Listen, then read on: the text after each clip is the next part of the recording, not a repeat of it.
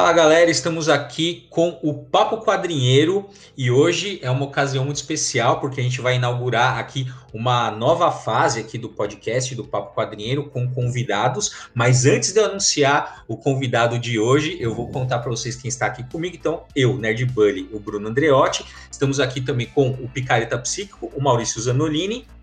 Opa, hoje estamos aqui num programa especialíssimo, hein?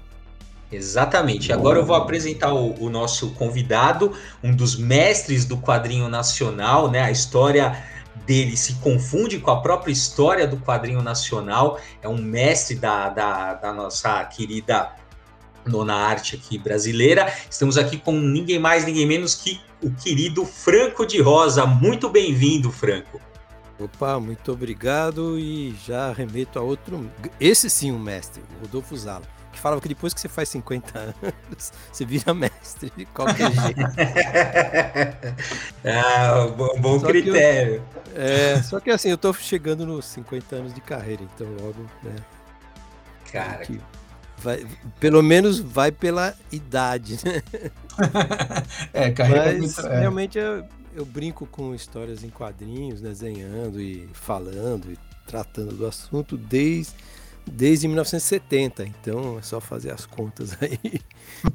E, é, que é quando comecei a, a, ficar fazendo desenhos de super-heróis, juntar os amigos e fazer personagens. E, e esses personagens devem retornar agora numa uma série de cards aí, os personagens da adolescência, que eu acho que é quando a gente tem mais garra e acredita em super-herói, né? Então é, é legal. que legal.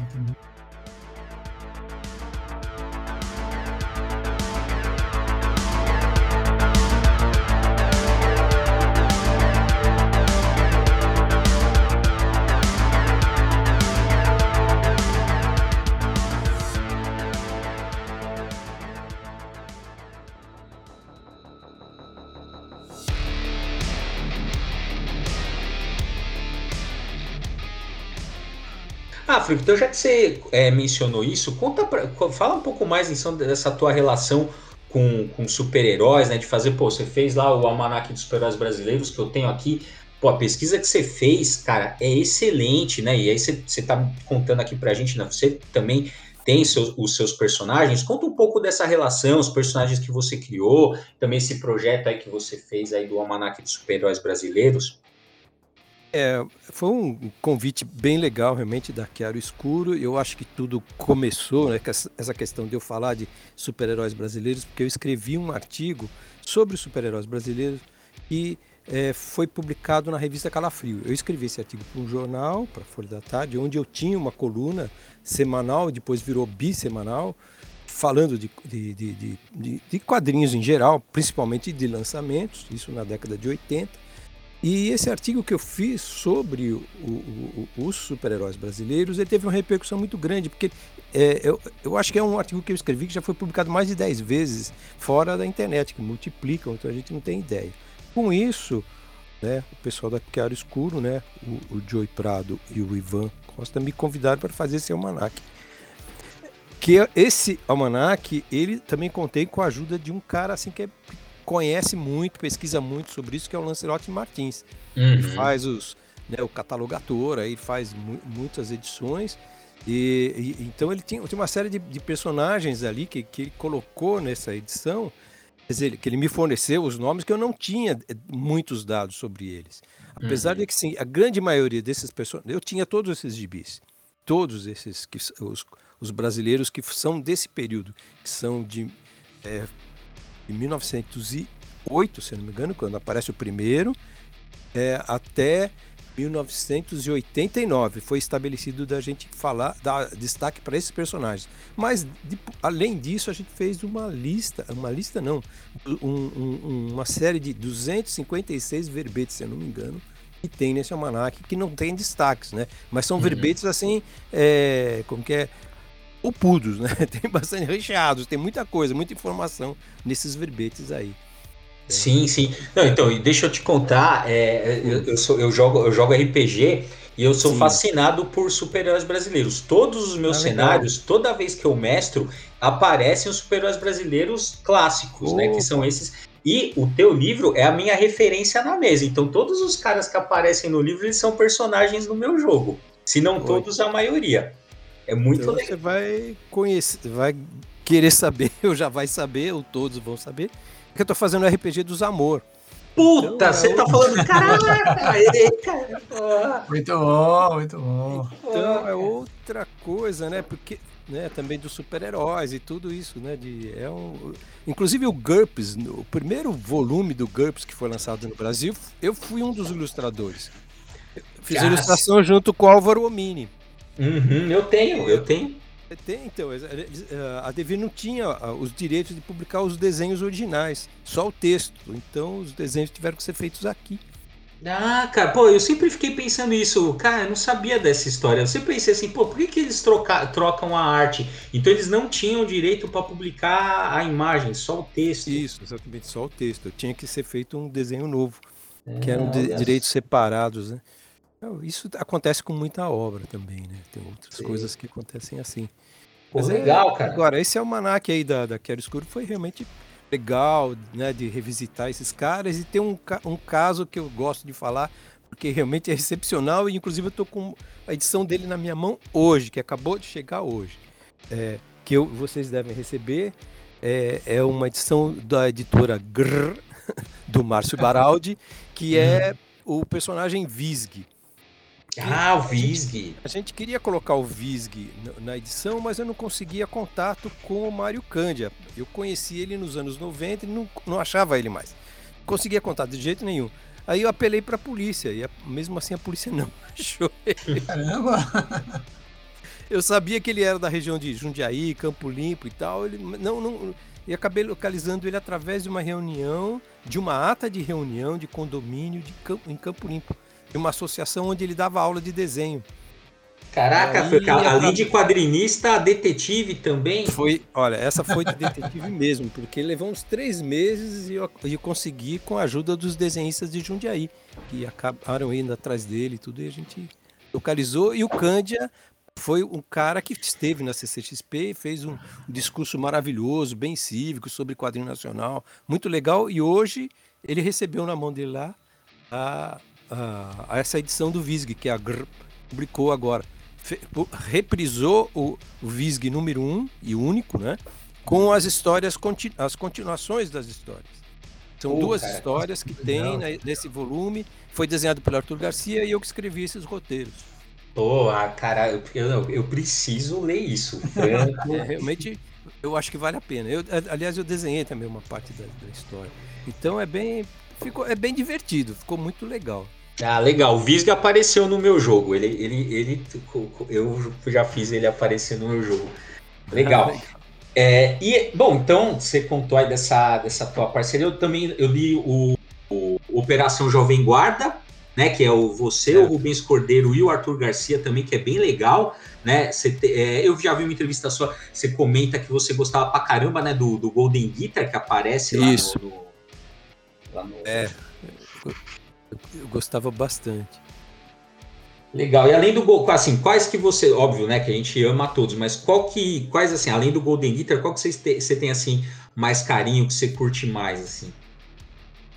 É, eu gostava do Místico, porque ele é muito diferente, as histórias também da, da mesma editora, da Graúna, né? Gostava é. dos três.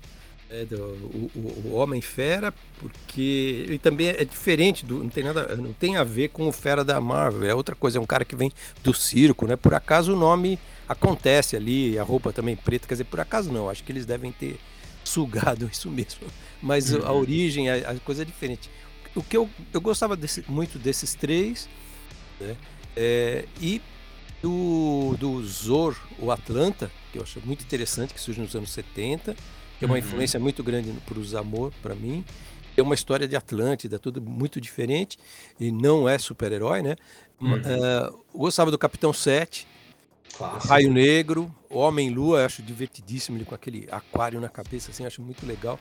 E uh, o super-herói que eu mais curti mesmo foi o, o Judoka, é, ah. daquela da fase desenhada pelo Floriano, Floriano Hermeto, que eu acho genial. Mas, o FAF, que, que eles fizeram uma reedição agora, né? Que isso, é, é legal. Eu, eu, li também, puta, é sensacional mesmo essa fase. O, o FAF tem uma importância muito grande pra gente, né? Como fã de história em quadrinhos, porque ele, ele escrevia artigos que eram publicados nas, nas capas das revistas da Ibal, nas contracapas, né?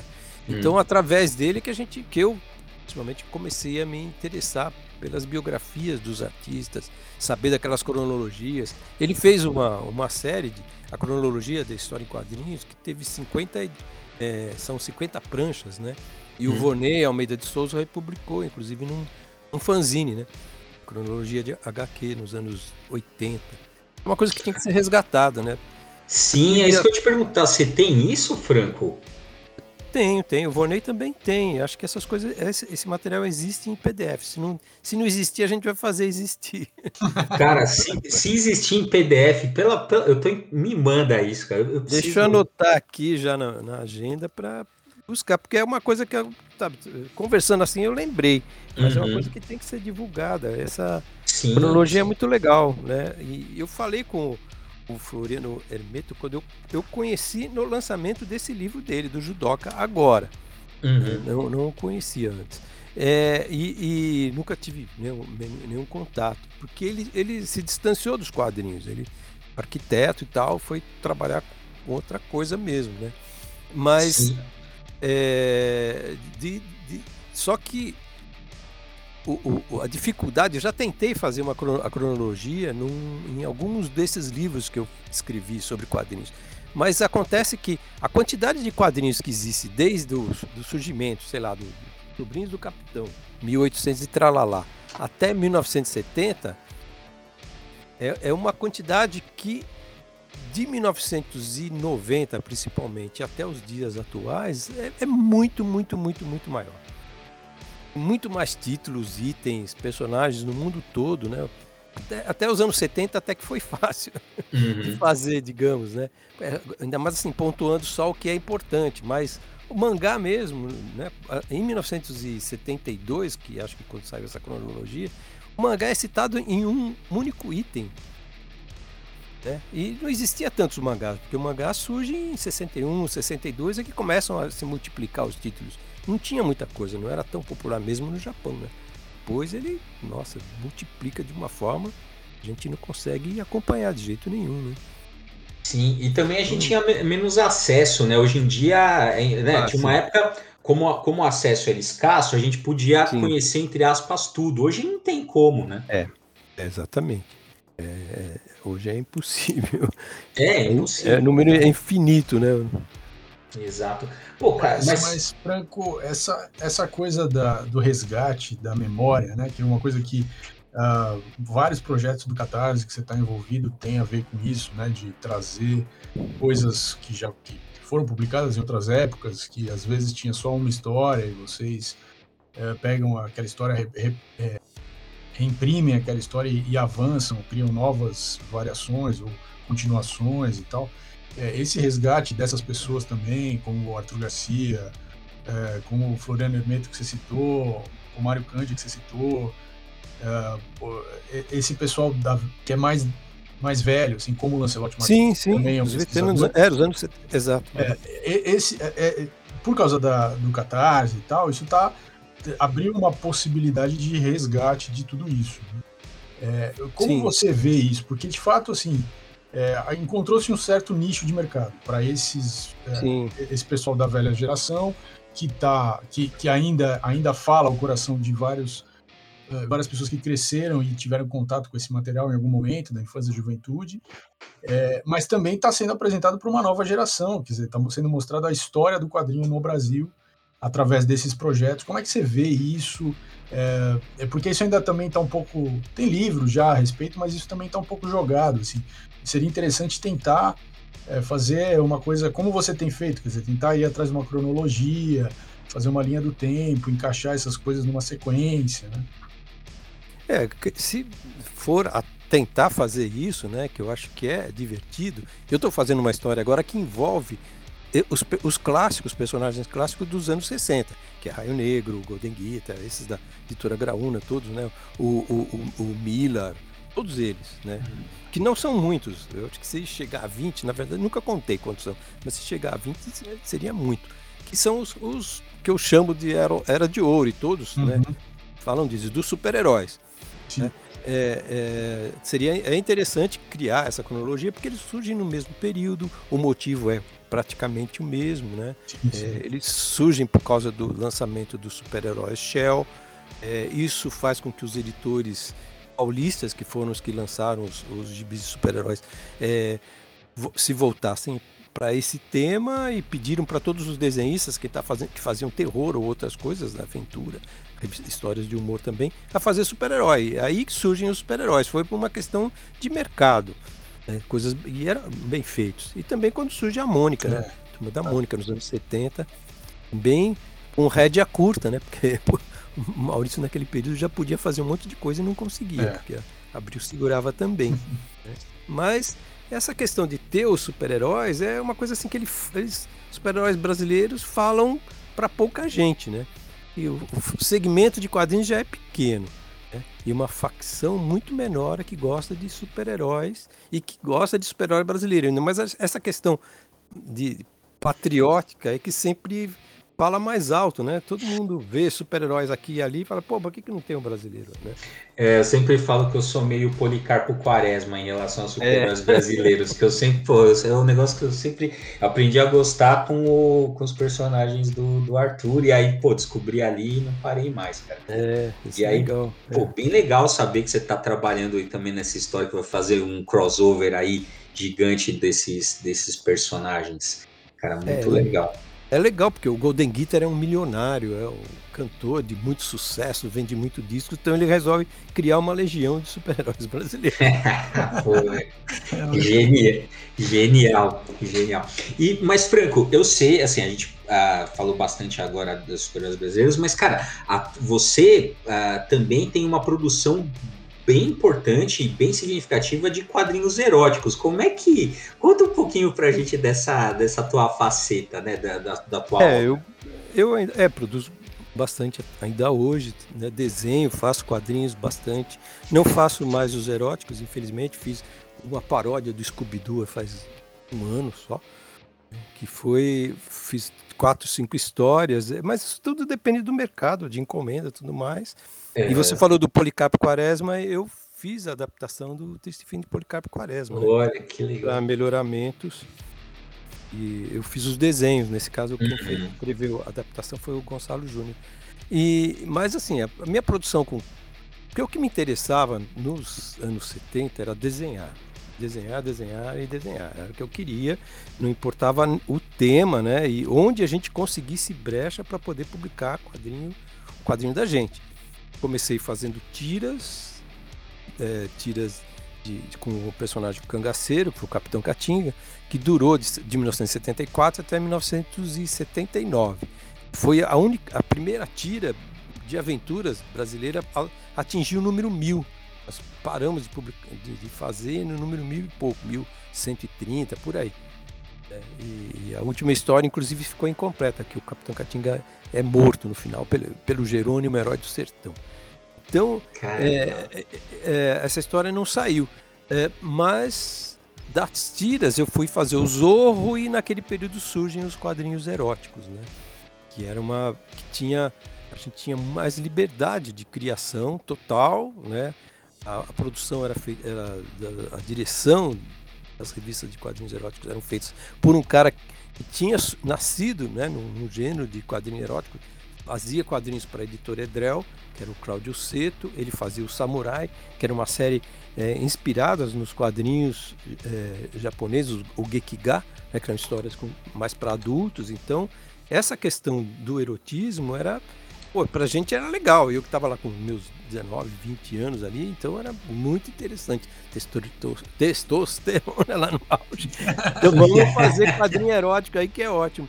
E, e, e foi muito divertido de fazer. Eu, faz, eu comecei fazendo quadrinhos eróticos para Grafipar no mesmo período que eu fazia o Zorro para Ibal. E, inclusive, assim, uma vez eu cheguei na Ibal e mal entrando na portaria ali, a, já me avisaram que eu tinha que subir direto para sala do Adolfo Eisen para uma audiência com ele. Chego lá, vem o, o seu Eisen com três gibis de quadrinhos eróticos com trabalhos meus. E já me falando que ele tinha trazido os quadrinhos para o Brasil, mas não era para fazer aquele tipo de coisa, aquilo lá ele condenava tudo mais, né? E, e, e, e falou, falou, falou, né? Daí eu saí lá, cabisbaixo, e quando eu chego na redação, me, dou de cara com o Naumin Eisen, filho do Adolfo Eisen, né? E, e ele já chega para mim com aquela frase que para mim se repete até hoje. Ele fala: Você tomou pito do papai? foi, foi muito engraçado, realmente assim. Toda vez que eu ia para Ebal, eu tomava pito. pito do Adolfo Eisen. E, e, mas ele. Né, mas o, o, o Naumin foi lá e abriu a gaveta e mostrou que ele tinha os quadrinhos eróticos, mas não tinha sido ele que tinha mostrado aquela edição, as edições. Ele falou: continua a fazer o Zorro e faz mais quadrinhos eróticos. Mas foi, foi divertido, não sei se eu respondi essa questão, né? Que a gente. Era, era, muito legal esse negócio de fazer, principalmente fazer quadrinhos eróticos, morando em Curitiba, que foi o período que eu fui morar lá, tinha o Watson Portela como vizinho, Gustavo Machado uhum. principalmente, Gustavo Machado, grande amigo, até hoje a gente conversa muito. Ele está em Londrina, né? E tem o Itamar Gonçalves, tinha o Bonini, tinha toda a turma que morava em Curitiba, que já, os, os, os, autores de lá, como Paulo Neri, né? Que, é, mas os que foram, né? Foi o Gustavo, o Watson, o Bonini, o Itamar. Então, e, e, eu, né? Então era um período muito legal. Ah, tinha uma Thaí de Brás também, que escrevia os roteiros e também foi morar em Curitiba. Legal, pô, então, é, bom, imagino, cara, toda essa galera reunida ali na cidade deve ter sido bem bacana. Foi uma grande fase. A gente tinha como, assim, farol para criar essas, as histórias, eram histórias curtas, e o, o, o farol que a gente, pra gente, né, para nós, era, era histórias curtas, de sete páginas no máximo que o Shimamoto desenhava, o Flávio Colim desenhava, e principalmente elas tinham sido escritas pelo é, Wilson Carlos Magno, que era um cara da Edrel. A Edrel era aquela editora precursora dos quadrinhos eróticos. O tempo do Samurai, lá dos anos 70, do Minami Case. Então, essa editora é que publicava Maria Erótica, publicava é, o, o, Zé Experimentadinha, Gangue do Playboy, tinha uma série de. É, é, o, os trabalhos da Edrel é que, que eu acho que, que, que merecem ser conhecidos. Esse sim é uma fase editorial nossa de uma qualidade muito grande, os roteiros é muito inovador, é no período assim pré-Pasquim, a criação das histórias são muito adultas, muito fortes.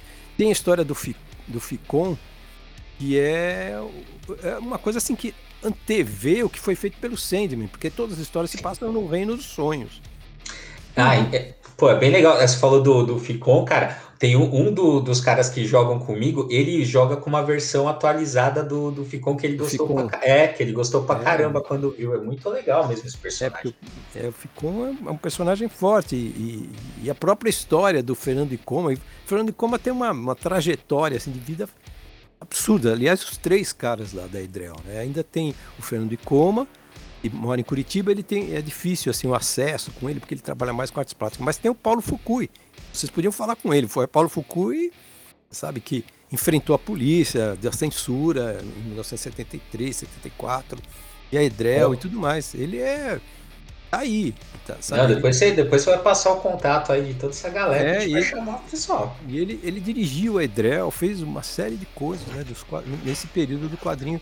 Porque a Edrel ela era formada, assim, ela tinha um tripé que dava sustentação para a editora, eram os autores todos descendentes de japoneses. Então eles tinham uma base de criação de história em quadrinhos muito diferente dos outros. Apesar de do, só o Cláudio Seto fazer quadrinhos no gênero mangá. Os outros não. Mas só que eles liam mangá desde pequenininhos, né? Então eles tinham uhum.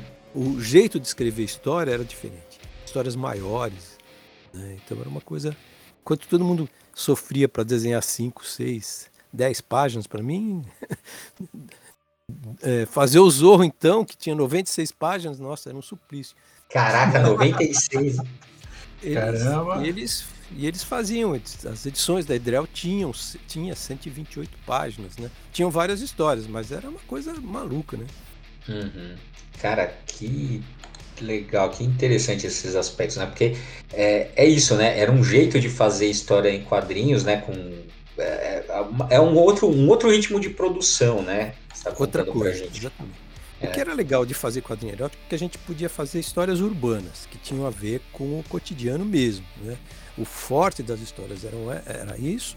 E também assim, a gente fazia um contra. não era um contraponto, a gente acompanhava o cinema nacional daquele período, que era a fase da pornochanchada, que era um desenho, uhum. histórias de humor e, e, muita crítica social, tinha bastante crítica mesmo, né? E, e, e de comportamento, né? Uhum. Aquelas gozações com os é, machistas tudo mais. Se bem que a maioria das histórias tinha esse, tinha esse lado, eram histórias feitas por homens para homens, né? Então o leitor, apesar das revistas serem todas proibidas e vendidas dentro de saquinho plástico, para, proibidas para menor de 18 anos, mas quem comprava era quem, quem tinha menos de 18 anos. então, inclusive, assim, eu, eu cheguei a publicar depois como editor também, que eu continuei fazendo, fui fazer pela Xanadu todo. Eu publicava umas histórias, uh, tinha uma, a melhor autora que eu tinha lá, ela, ela tinha 15 anos. Ela escrevia e desenhava. Então ela não tinha Pô, idade louco, nem para ler, quanto mais para fazer quadrinho. Que excelente. Alexandra não, imagina, muito, muito legal. A Alexandra desenvolveu, assim, o trabalho dela é brilhante. Hoje ela faz muitas outras coisas. Né? Saiu de quadrinhos porque não existe o um mercado, né? É, é. Mas eu fiquei, eu fiquei imaginando uma edição assim que compilasse toda essa fase da Edrel com essas entremeadas dessas histórias, né? Quer dizer, é, como putz, que é, qual foi a carreira do, desenhista depois, né? Para onde foi? É, é, quais eram as, é, as, é, as isso está nos planos, nos planos da gente. É difícil é, é realmente costurar isso. Agora com mas... essa possibilidade do catarse aí da gente ter, né? Dinheiro para poder fazer essas coisas, porque existe uma edição que reúne assim o melhor da Edrel num, num período só. Foi uma brincadeira que eu fiz também assim não teve repercussão nenhuma na época. Foi lançado em 1992. É um, um GP raríssimo, se chama Case Comics, com K e X no final, né? Case, porque é do Minami Case. Foi uma edição em homenagem ao, ao Minami. A partir dessa edição que as pessoas começaram a prestar atenção no Minami. Uhum. E ali eh, tinha uma história de cada um desses autores, do Seto, do Fukui, do Ikoma, do Crispim, do, é, do como que é, Jensenfeld, que é um artista que sumiu cara de Porto Alegre, ninguém sabe dele. Esse cara tinha um, desenho, um trabalho totalmente europeu, daqueles tipo do Crepax e tal. Uhum. Ele só publicou na, na, na Edrel. Só ele, uhum. só a Edrel publicou o trabalho dele. Né, então são coisas assim que eu acho que é, é, é chato da gente não, não conhecer nada disso, né? Não ter acesso exato, exato. a isso. É. é. Não, então, e aí, cara, assim, se uh, for lançar, pô, isso tinha que ser lançado, cara. O Catarse é uma porta, né? E aí você conta com a gente também a divulgação, Sim. ajudar aí no que a gente puder, porque eu tava pensando, né, pô, você vê assim, né, a DC e a Marvel, é, é, elas periodicamente elas fazem republicações das histórias, né, agora Sim. tá saindo a, toda a fase da Era de Ouro do Superman e do Batman lá em, em, em Omnibus, acho que o do Superman, já tá, vai pro sexto, do Batman tá por aí também, porque, porque ali tem uma preocupação de você periodicamente trazer isso, né, para os novos leitores, Sim. e aqui a gente não tem isso, né, é, é uma pena. A gente tem história, mas é tudo muito difícil. O mais complicado é a questão de direitos autorais. Ah, sim. Porque a Marvel DC, essas obras pertencem a eles. A Disney, todos esses caras, né, eles, eles são donos. Bonelli, ele pode publicar o que quiser, pode reunir tudo. Mas a gente vai falar de, sabe, como no caso da Edrel. Como é que eu vou publicar um trabalho do Linzenfeld? Não tem, ninguém sabe nem onde ele está, onde nem, uhum. nem não tem como encontrar o trabalho é para ter essa autorização. Né? Então, assim, o Fukui está aí, a família do Cláudio Seto, tudo bem, eu tenho contato, tudo mais. Então, os três pilares, pelo menos, a gente consegue publicar. Mas uhum. fazer publicar os trabalhos dos três num volume só já é difícil. Porque tem que ser uma edição realmente assim, de 200 páginas, pelo menos. É, né? teria que ser. Teria que ser uma. Mas. É, porque. A, bem... É, tá bem perto de sair isso. Né? Ah, então, porque eu acho que isso é um registro histórico, né? Eu acho que tem que ser considerado isso, desse jeito, né? Ah, eu tenho certeza que, que se lançasse é. no Catarse ia bombar. Tenho certeza. Ah, sem dúvida, sem dúvida. É, é, a questão do Catarse também, eu já vejo também de uma outra forma agora, porque apesar assim, de que eu participei de um projeto aí que foi realmente muito bem sucedido, que é essa edição dos Amor que a gente fez aí, né? Nós, a gente, a gente atingi, atingiu o dobro da meta estabelecida tudo mais, a edição está né, sendo distribuída aí e, e, e, muitos percalços, porque a gente não, não tinha experiência disso, né? É, e e a, acontece que tem muita gente fazendo catarse agora, então existe uma competição muito grande de, um, uma, de, uma, né, de um determinado grupo de pessoas, né, de fãs, de, de, de, autores que justamente atingem esse público, né? Uhum. o público é. interessado é. e, e Não, mas... gosta de valorizar isso, né? Não, mas cara, eu comprei, eu apoiei, né, os Amor Li, cara, tá excelente. E agora você me conta aqui, porque eu não vou aguentar esperar. Você já falou que vai sair, né? Tá, tá previsto para sair ao final do ano uh, um outro volume do, dos Amor, né? Mas eu não vou aguentar. Me conta quem é os, a origem dos Amor que para assim o volume. Eu preciso saber da onde que ele vem. Não me, não me faça esperar até o final do não, ano. Mas... Mas a origem dos Amor tá nessa edição que saiu. É que os Amor ele é um personagem mais de ficção científica um, um do que um personagem de, da Idade da Pedra, como, tem, como a gente publicou uhum. antes. Né? Então, ele, o que é legal, que, que é, se você leu as crônicas, né, tem ali, a, eu nunca consigo, não consigo nem pronunciar, não lembro o nome que é, é as crônicas de Non Securtia. Gama Bush, os negócios é, é, é difícil de pronunciar. Ele, é, que, que existe um, um cara, que o personagem também é apresentado aí, que é um cara que anda com um cajado e tal. Ele que ele nasceu há, há 10 mil anos atrás, tal, passou por tudo, ele é mais velho que o Matusalém. Ele conta as, ele que narra as crônicas todas e, e tem existe um portal. E através desse portal é que as coisas começam a mudar muito nos amor. Acontecem muitas histórias através desse portal, porque quem passa pelo portal não consegue voltar. Uhum. E quem vem do outro lado do portal também não consegue voltar para onde estava. Mas os amor consegue ir e voltar, mas é através de uma proeza aí que é o, é o lance da história. É o gancho, né? o gancho. O gancho, como é que ele faz, porque a, a, ele está com uma mulher e essa mulher é atirada do outro lado do portal. E ele vai atrás dela. Então, essa é, é, é a tônica dessa história, que vai estar tá no volume 2. Mas origem dos amor tá ali, que os amor, ele é um cara de Atlântida e foi criado né, pelos selvagens, mas ele é educado a, a, a, vida toda por um mentor que é o dragão, que é o, o dragão que, que tá nessa história, que é quem salva ele de ser morto ali na uma das histórias, né, que está nesse volume 1, e também é o personagem principal do conto, o conto longo e tal, que está no final dessa edição, número 1, que, que também foi lançado agora, né? Então o, o conto ele e, e, também é um outro tipo de narrativa, um outro tipo de história que também prevalece né, no, no, nos próximos é, episódios dos Amor, que eu também estou preparando o livro de Crônicas dos Amor, que é outra Olha, coisa. Olha que legal, que legal. Nossa, muito bom. É, é, legal desdobrar, né, o personagem. E é, bom isso... que, que foi sucesso também, né, o Catarse. Isso sim. Nossa, foi que é uma coisa que anima, né, para produzir mais sim. coisas e tal.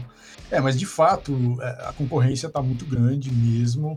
Uh, acho que também por causa da crise econômica, né? E, e também por causa das redes, é, todo mundo vai para a rede tentar vender o seu peixe.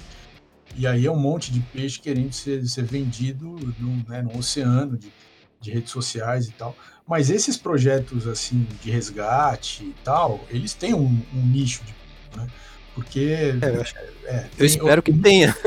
Não, tem, quer dizer, esses grupos é, de, de, hoje, hoje no Telegram, mas também no Facebook e tal, de é, como o grupo do Lancelotti Martins, por exemplo, é, de pessoas que são que são aficionados por pela história dos quadrinhos, é, por, por dar essa, essa relevância para né, para as gerações que fizeram, que produziram, é, que gostam de escavar essas coisas que são raras, né? Também tem esse aspecto aí de colecionismo, de, é, né, de conhecer aquele, aquela, aquele personagem obscuro que só teve uma edição e tal. Tem sim, um sim. público que curte esse tipo de coisa.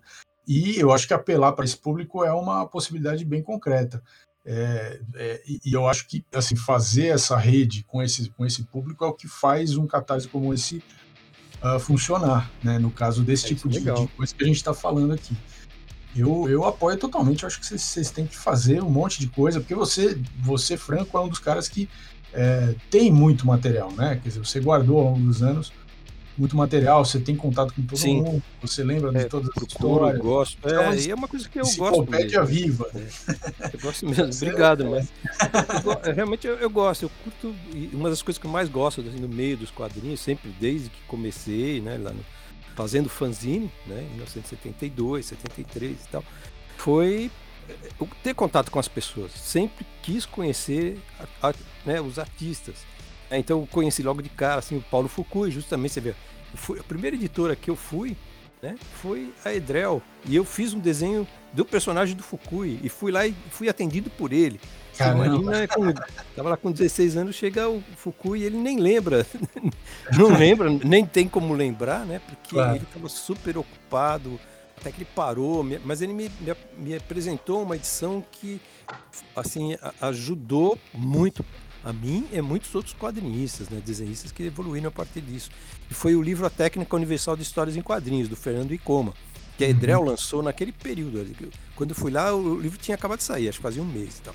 Então muita gente aprendeu coisas, essas informações básicas, através desse livro, né? Que era um livro barato, não era um livro de luxo nem nada, né? Uhum. Então isso é muito legal. Então eu sempre gostei de conhecer os, os artistas. Aí conheci o Gedeone Malagola e tal. Né? Existia naquele, no, no, nos anos 70 uma coisa que, que, era que não tem mais hoje, né, há muito tempo, que era o Clube do Gibi, que aos sábados as pessoas se reuniam para trocar é, gibis. Trocar, né? E era uma livraria, e virou depois uma livraria, ficou como livraria por uns 15 anos, né? Então era, era... ali eu encontrei, foi onde eu conheci o Jaime Cortez, o Álvaro de Moya, Maurício de Souza, uhum, uhum. Diamantino, todos esses caras, os veteranos lá dos quadrinhos, estavam lá, o Zala, e principalmente o Reinaldo de Oliveira, que eu aprendi muita coisa com o Reinaldo de Oliveira, que era o editor da Graúna, né?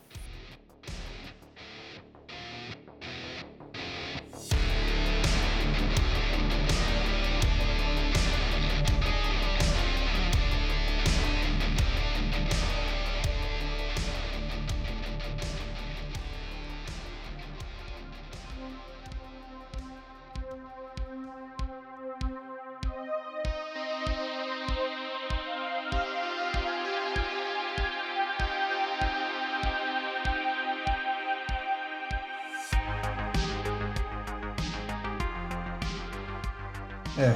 Não, então, assim, a gente, infelizmente, nosso tempo também está acabando. Sim. Mas é, você vê como tem um monte de história, tem muita coisa. Sim, que... a gente fica, por enquanto, no ano zero. É, mas. É, mas, não, não, assim, já vamos deixar marcado para ter uma, é, uma volta. É. é. vamos deixar marcado já uma volta aí pra gente. Pô, isso aí não foi. Isso foi só um aperitivo, não foi nada. Perto do que o Franco tem para contar, não, tem, não foi nada. É, como, como tem o Visg, tem agora também o Patrulheiro Fantasma, que foi em homenagem ao, ao Rubens Cordeiro. É outra edição especial com 100 páginas da editora Grrr, que vai sair agora. 15 dias, em 15 dias tem, tem essa edição. Sem catarse, hein? É na raça mesmo, pelo barato. Ah, legal. Então, a gente vai divulgar esses trabalhos aí dessa editora. Sim, vocês vão receber esse material. Legal. E, e, então é isso, galera. A gente, olha, o Franco é realmente uma enciclopédia viva. Cada conversa com ele, você fica anotando 200 mil nomes para depois procurar, porque é muita coisa que ele sabe. E é um, assim, é, é muito, tem muita riqueza aí, tem muita coisa para a gente descobrir, conhecer, entender. É, a história do, do, do, quadrinho brasileiro é uma coisa que ainda, ainda está por vir a público de forma mais clara, mais volumosa e tal. Então, é, um, é uma escavação que vale a pena. A gente fica por aqui nesse episódio do Papo Quadrinheiro, mas já contando que o Franco vai voltar e que a gente vai continuar esse papo para se aprofundar cada vez mais nessa, nessa investigação.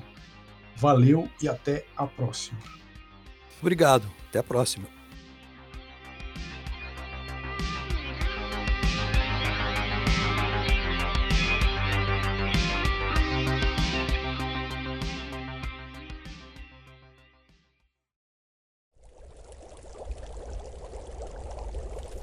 Produção musical.